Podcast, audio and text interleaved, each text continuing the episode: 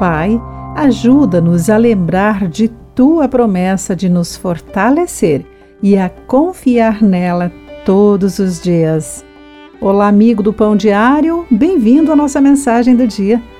Hoje lerei o texto de Adam Rose com o título Fique Firme.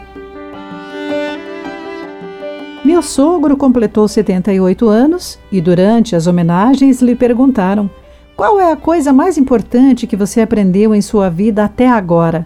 A resposta? Fique firme.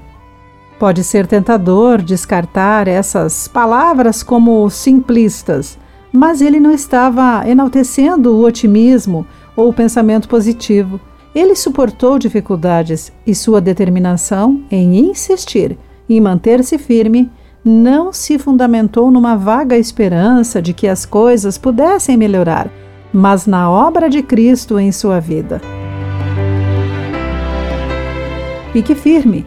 A Bíblia chama isso de perseverança, a qual não é possível apenas por força de vontade.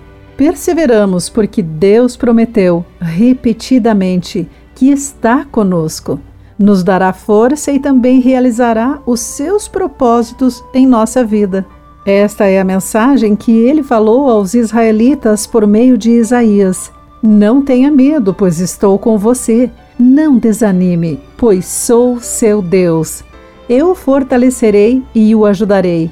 Com minha vitoriosa mão direita o sustentarei. Isaías capítulo 31, versículo 10. O que é preciso para ficar firme? Isaías diz que o caráter de Deus é o fundamento para a esperança. Conhecer a bondade de Deus nos afasta do medo para que possamos nos apegar ao Pai e à promessa de que Ele proverá o que precisamos a cada dia. Força, ajuda e presença consoladora, capacitadora e defensora de Deus. Querido amigo, você experimentou a provisão de Deus em momentos de medo ou incerteza? O apoio de outros cristãos pode ajudá-lo a permanecer firme? Pense sobre isso. Aqui foi Clarice Fogaça com a mensagem do dia.